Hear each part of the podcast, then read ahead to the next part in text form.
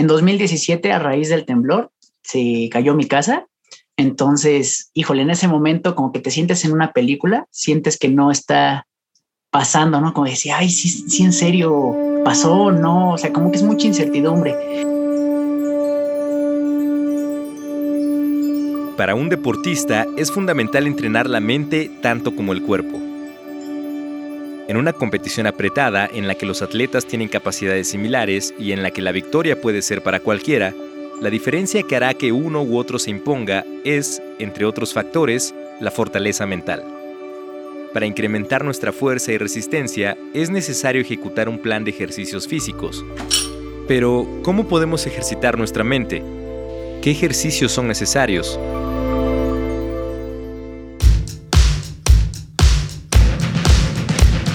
La Dirección General del Deporte Universitario presenta Podcast Deporte UNAM. En este episodio, ¿Cómo entrenar la mente?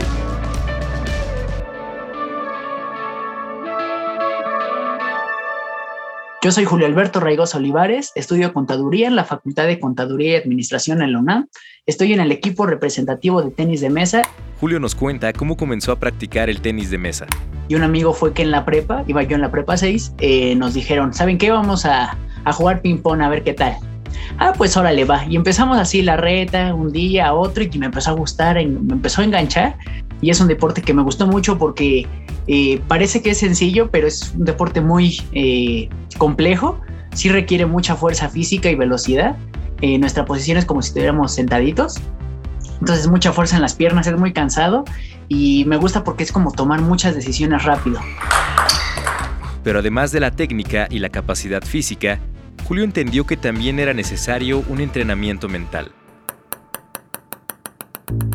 Ha sido todo un proceso porque al principio es justo lo que nos pasaba que eh, entre nosotros, jugando torneitos internos, jugábamos súper bien y a la hora ya de una competencia que era eh, como un examen final, digamos, la, prueba maestra, nos panicábamos, nos quedábamos así como fríos, ya no sabíamos qué hacer, no nos movíamos igual, te ganaban los nervios, entonces eh, como que era algo que nos pasaba mucho al equipo, entonces mis entrenadores empezaron a buscar diferentes estrategias empezamos a trabajar con un psicólogo deportivo. Yo soy Carlos Vázquez, pertenezco al grupo de intervención de psicología del deporte de la Dirección General del Deporte Universitario de la UNAM. Y él nos empezó a, enseñar que es un proceso el, el, trabajo mental, que no es como de, ah, sí, tienes que ser fuerte, o no me voy a poner nervioso, como que no es magia.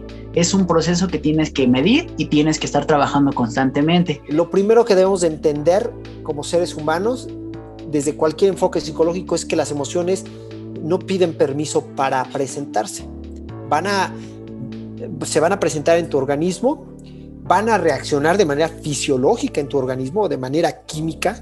Una noticia triste, por supuesto, va a generar una reacción química en tu cerebro que te va a dar a la tristeza, que te va a dar al, poco movimiento, que te va a dar al descanso, eh, por supuesto, ¿para qué? Pues para favorecer una etapa de reflexión, por ejemplo. El 19 de septiembre de 2017, Julio vivió una experiencia que cambió su perspectiva sobre la vida. En 2017, a raíz del temblor, se cayó mi casa. Entonces, híjole, en ese momento como que te sientes en una película, sientes que no está pasando, ¿no? Como decía, ay, sí, sí, en serio, pasó, no, o sea, como que es mucha incertidumbre. Y lo que traía puesto es con lo único que me quedé. Mm, traía una pijama y alcancé a agarrar mi celular y las llaves de la casa, pero no teníamos identificaciones, ni mi mamá ni yo, no teníamos tarjetas, dinero, nada. O sea, fue así como muy, muy, fue una situación muy difícil.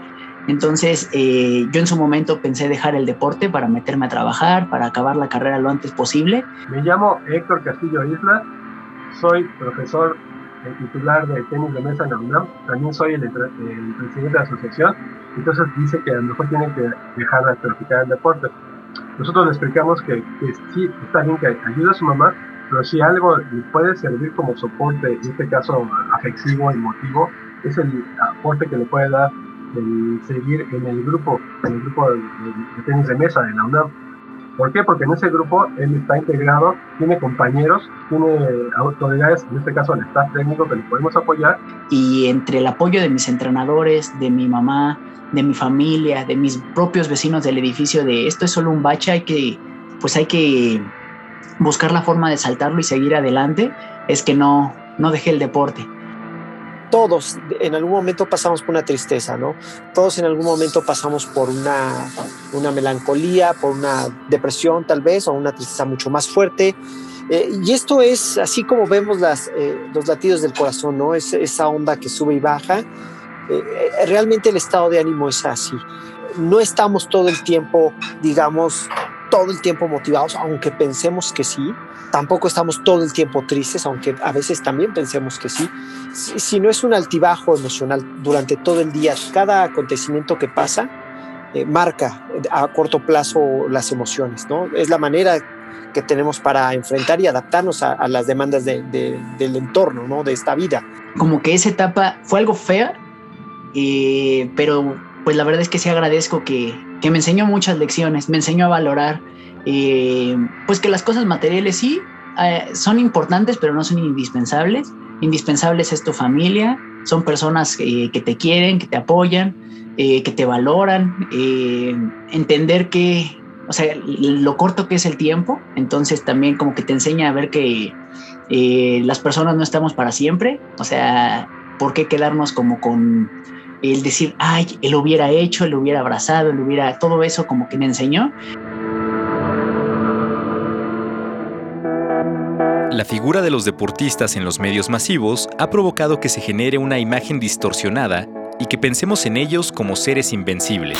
La de la estrella de la Juventus y Mr. Champions, Cristiano Ronaldo, quien definitivamente es un amante del automovilismo y de los bólidos del cabalino rampante. Carlos nos dice que esa imagen puede ser falsa. El deportista se pone triste igual que tú, que yo, al recibir noticias, buenas noticias, malas noticias.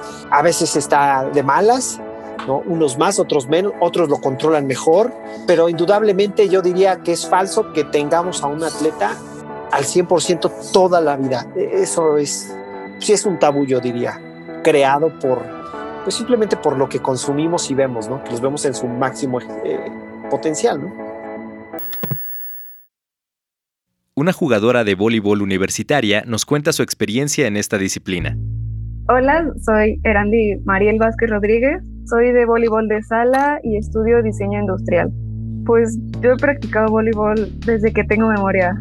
Mis papás se conocieron cuando mi mamá jugaba con mi abuela. Siempre lo he practicado, entonces siempre ha sido como ese refugio en donde puedo ir a desquitarme con el balón, producir este, endorfinas. Realmente ha sido como parte de mi vida y siempre me ha apoyado muchísimo. Al equipo representativo yo entré cuando entré a la carrera, que fue en 2018. Estaba yo en arquitectura en FES Aragón, entonces era como todo un, un viaje estar viendo, estudiando en Aragón, entrenando en CEU y regresando a vivir a Aragón. A pesar de los largos traslados, el deporte ha sido una gran ayuda para Erandi, no solo en la condición física, sino también en la parte emocional. Pues sí, ha sido como una parte importante y apoyo también como emocional, porque pues el deporte también te deja como amigas, amistades, conoces mucha gente de otros lados. Siento que sí ha sido como una parte muy importante eh, social y anímicamente, porque pues o sea, ¿quién no le gusta la adrenalina de los partidos, de los entrenamientos o estarte superando a ti misma? También descubrió que la actividad física nos puede ayudar cuando tenemos un mal día. Porque pues sí me ha pasado que, o sea, ha sido como un mal día en la escuela o, estoy enojada con una amiga, o sea, algo que no haya salido bien, o sea, realmente llegas al frontón a entrenar y se te olvida todo. Vas a olvidarte de todo lo que está pasando allá que te haya pasado mal en el día y te concentras en entrenar.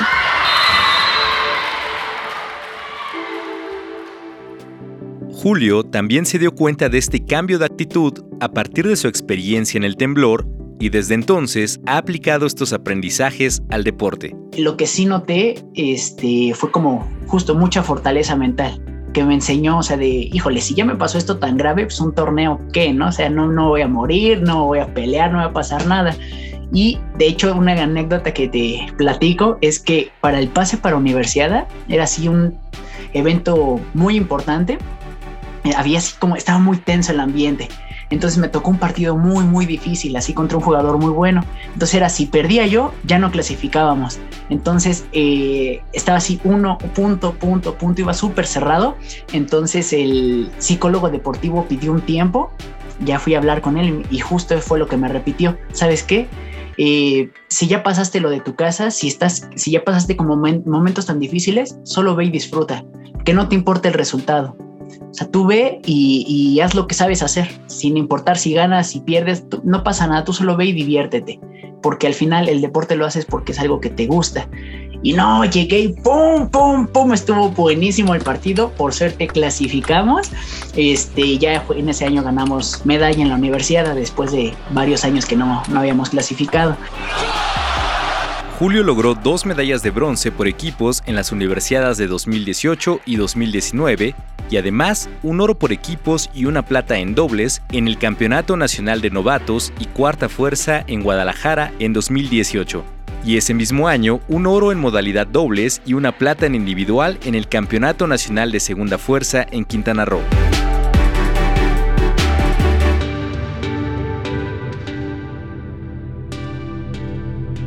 Entonces, ¿cuál es la clave para lograr nuestros objetivos? Además de la preparación y la técnica, Carlos nos comenta que se gana primero utilizando la cabeza. Se gana primero con la cabeza y es teniendo muy claro para qué.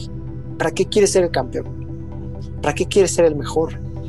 Eh, y siempre vamos a tener, casi siempre tenemos una respuesta egocéntrica, centrada en uno, ¿no? Y, se vale, eh, es poderosa, pero curiosamente te puedes a ti mismo perdonar muy fácil. Suena muy raro, pero si alguien se puede perdonar es a uno mismo y lo hace muy fácil, ¿no? Siempre hay una justificación, una excusa cuando uno tiene eh, el compromiso y no lo logra, uno se justifica muy fácil, pero no es tan fácil justificar cuando lo haces a veces por, por algo más, ¿no? Por alguien más. En este caso, la carrera, por ejemplo, ejemplificando una carrera académica, casi siempre te, lo, te van a responder que es en agradecimiento a los padres, ¿no?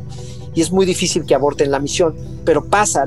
Siempre les digo que los objetivos más importantes son cuando esa mente no está enfocada en ser un campeón, sino en lo que te lleva después de ser campeón, ¿no? El compromiso posterior a ser el mejor jugador, la mejor gimnasta, el, goleador más grande. Ahí hay un compromiso adicional que inclusive a veces se vuelve social y ese es el mayor compromiso. Entonces el ganar, pues todo el mundo quiere ser el mejor. ¿Para qué es lo que hace la diferencia realmente, no? Yo creo que sí, es como el, el objetivo, o sea, el por qué haces las cosas, eso es lo que va a hacer que dé siempre como el fuá, el extra. El fuá. En mi caso, el traer medallas a la casa, el ver que mi mamá se siente orgullosa, mi abuelo que acaba de fallecer, me acuerdo de sus expresiones, como el, el poner, el que viera su apellido en, en un periódico, en algún reconocimiento, eh, ver su carita de satisfacción y a mí lo que me hace sentir eso es lo que digo, voy a entrenar hoy, hoy tengo que dar esto, no me puedo rendir.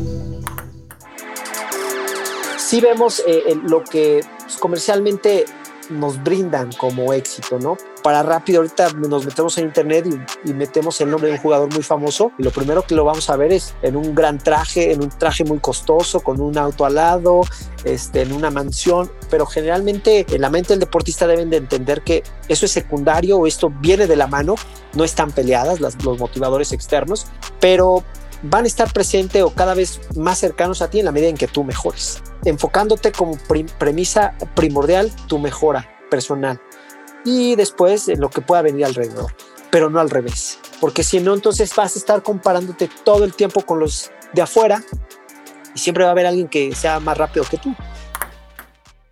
Todos queremos ganar, pero para hacerlo, Carlos nos dice que es necesario tener un objetivo bien claro más allá de ser campeones. Eh, y eso yo lo veo muy claro en el deporte infantil cuando se pierde, es un mar de lágrimas, los niños, las niñas lloran y los papás enojadísimos con el entrenador cada que se pierde. ¿Por qué? Porque estamos viendo el deporte simplemente como vale la pena solo si gano. Si no gano, no vale la pena. Eh, y nos han vendido esa idea, eh, me parece que no es la, mejor para describir el desempeño, la mejora deportivamente hablando, que parte de uno de uno mismo. Entonces, ¿ganar y ser el mejor no es lo más importante? Es yo creo que más bien lo que entendemos por ser el mejor y ser el campeón. Los papás también se espantan cuando me escuchan hablar así. Entonces no lo vas a hacer campeón, no, no es que lo hagamos como campeón. El punto es que él sea campeón y se aprenda, aprenda a ser mejor cada vez. Al final vas a competir, sí. Me dicen que son bien competitivos, les digo, me encanta porque al que le vas a tener que estar ganando cada día y cada mes es a ti. No hay más. Al deportista le estresa mucho que los demás sean mejores, pero siempre va a existir alguien mejor que tú. A veces depende, eso no va, a veces no depende de ti. Lo que sí depende de nosotros es poner el radar de mejora continua en uno mismo. Indudablemente en el, en el ámbito competitivo, a medida en que tú mejoras en todos los sentidos técnico, táctico, eh, nutrición, eh, físico, eh, psicológico, es mucho más fácil que los que estén alrededor tuyo no estén o empiecen a no estar a tu nivel. ¿no? Pero siempre partiendo de la premisa de la mejor individual, ¿no? Entonces, ¿qué es lo que ganamos al hacer deporte o alguna actividad física? Tenemos que darnos cuenta y tenemos que ayudar a entender a los deportistas que este es un valor personal. Esos valores que son personales eh, son los que te van a definir como jugador, como estudiante, como empresario, como hijo, eh, como esposo, como novio o en la sociedad. Todos teníamos una rutina establecida y con la llegada de la pandemia y el llamado al confinamiento, las cosas cambiaron de manera drástica. El encierro ha sido un reto que todos, incluidos los estudiantes deportistas, han tenido que encarar. Erandi nos lo cuenta. La parte mental sí ha sido un poco difícil. Creo que ha llegado un punto en el que todos nos hemos frustrado un poco porque pues no le vemos como fin, pero pues siempre pues es bueno, o sea, no quedarnos como estancados. Y pues es esa esperanza de volver a regresar, mantenerme en forma, que me ayude, o sea, mentalmente también para pues distraerme, seguir entrenando, porque sí es como esa pequeña salvación entrenar y distraerme como de lo que estoy haciendo, o sea, tomarme como ese tiempo para mí. Pues tener presente de que es cuestión de trabajo y que de la noche a la mañana no vas a ser el mejor, que tienes que ir progresando poco a poco.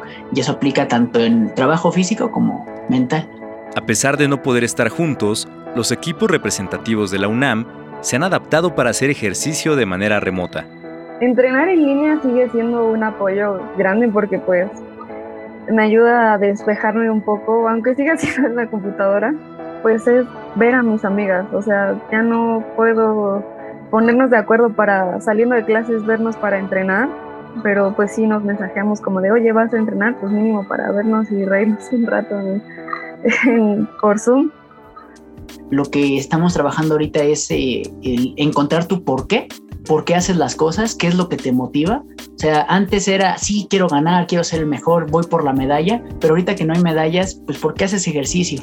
Entonces, yo lo que he encontrado es como, porque es algo que me gusta, es algo que me desestresa, es algo que puedo compartir con mis amigos y la mayor herramienta que sí me encantaría que los demás pudieran ocupar es las videollamadas, porque hacer ejercicio solo es muy difícil y más encerrado que estás en tu cuarto, no, como que no dan ganas, pero el, hacer ejercicio con tus amigos, el trabajo en equipo, eh, es algo que a mí me ha servido muchísimo. ¿Cómo podemos hacer eh, más llevadero esto? Uno, entender que, que, que difícilmente va a cambiar a como yo quisiera, ¿no? Que a lo mejor no hay competencia, pero tendría que entender el para qué estoy haciendo ejercicio. Replantearte bien eh, tus objetivos y no rendirte. O sea, a pesar de que te dé flojera, a pesar de que te sientas triste, no te sientas como con toda la super fuerza, que tengas mucha tarea, mucho trabajo, que sea como un momento que, que sea para ti. Al final el ejercicio es para tu salud, es para se tienen como muchos beneficios, entonces el tener bien claro por qué lo haces es algo que te, que te ayuda mucho. El entrenador Héctor Castillo nos cuenta la forma en la que han adaptado las clases de manera virtual. Creamos algo que llamamos un curso, un curso no para alumnos, sino para, para que las personas que lo tomen, en este caso nuestros estudiantes, se vuelvan maestros de tenis de mesa. Está sustentado con mucha parte teórica. Este curso los va, les va a dar una formación, no solo como deportistas competitivos, sino con la capacidad de ustedes de enseñarle a alguien Estamos llevando ese curso vía Zoom vía, vía este, estos medios y la respuesta ha sido genial, genial, genial. Julio y Erandi nos sugieren formas de comenzar a activarnos desde casa. Primero, el primer punto que les recomiendo es quitarse de la cabeza como el, ay, es que me voy a cansar, ay, es que el ejercicio es pesado, es aburrido, monótono. Buscar como ciertas actividades que sean divertidas para ti y que te empiecen a activar, o sea, empiece, empezar a moverte. Bailar es lo que le recomiendo a muchas personas porque a mucha gente le gusta bailar. Y ahorita en cuarentena, si no sabes, pues ay, no hay nadie que te vea y te juzgue, ¿no? Entonces ahí puedes estar en tu cuarto solito haciendo el ridículo. Pero el chiste es empezar como a moverse y agarrarle el gusto. Entonces ir entrenando poco a poco y así ir como aumentando el tiempo. Pensar las cosas buenas que te va a traer a ti. O sea, porque anímicamente vas a estar mejor, también físicamente. Y pues todo va unido. Yo en la prepa pesaba 96 kilos y he bajado más de 27 kilos ahorita en, en, mi época deportiva y al principio no me gustaba que correr, no me gustaba hacer nada porque dolía, porque era cansado, aburrido, pero sí el tip es busquen algo que les guste. Hay mil opciones para moverte. Tenemos que buscar que todos de alguna manera eh, hagan actividad, no al ámbito competitivo, no, no necesario, pero sí una actividad que te mantenga este, saludable. Además, tenemos un gran motivador. Pues porque está el, COVID, entonces tenemos que mantenernos como más sanos, o sea, estar comiendo bien, haciendo ejercicio, porque pues si somos una persona sedentaria no sabemos cómo nos pueda pegar el virus. Con todas las emociones que nos trae esta situación, es necesario entender esos sentimientos e incluso utilizarlos a nuestro favor.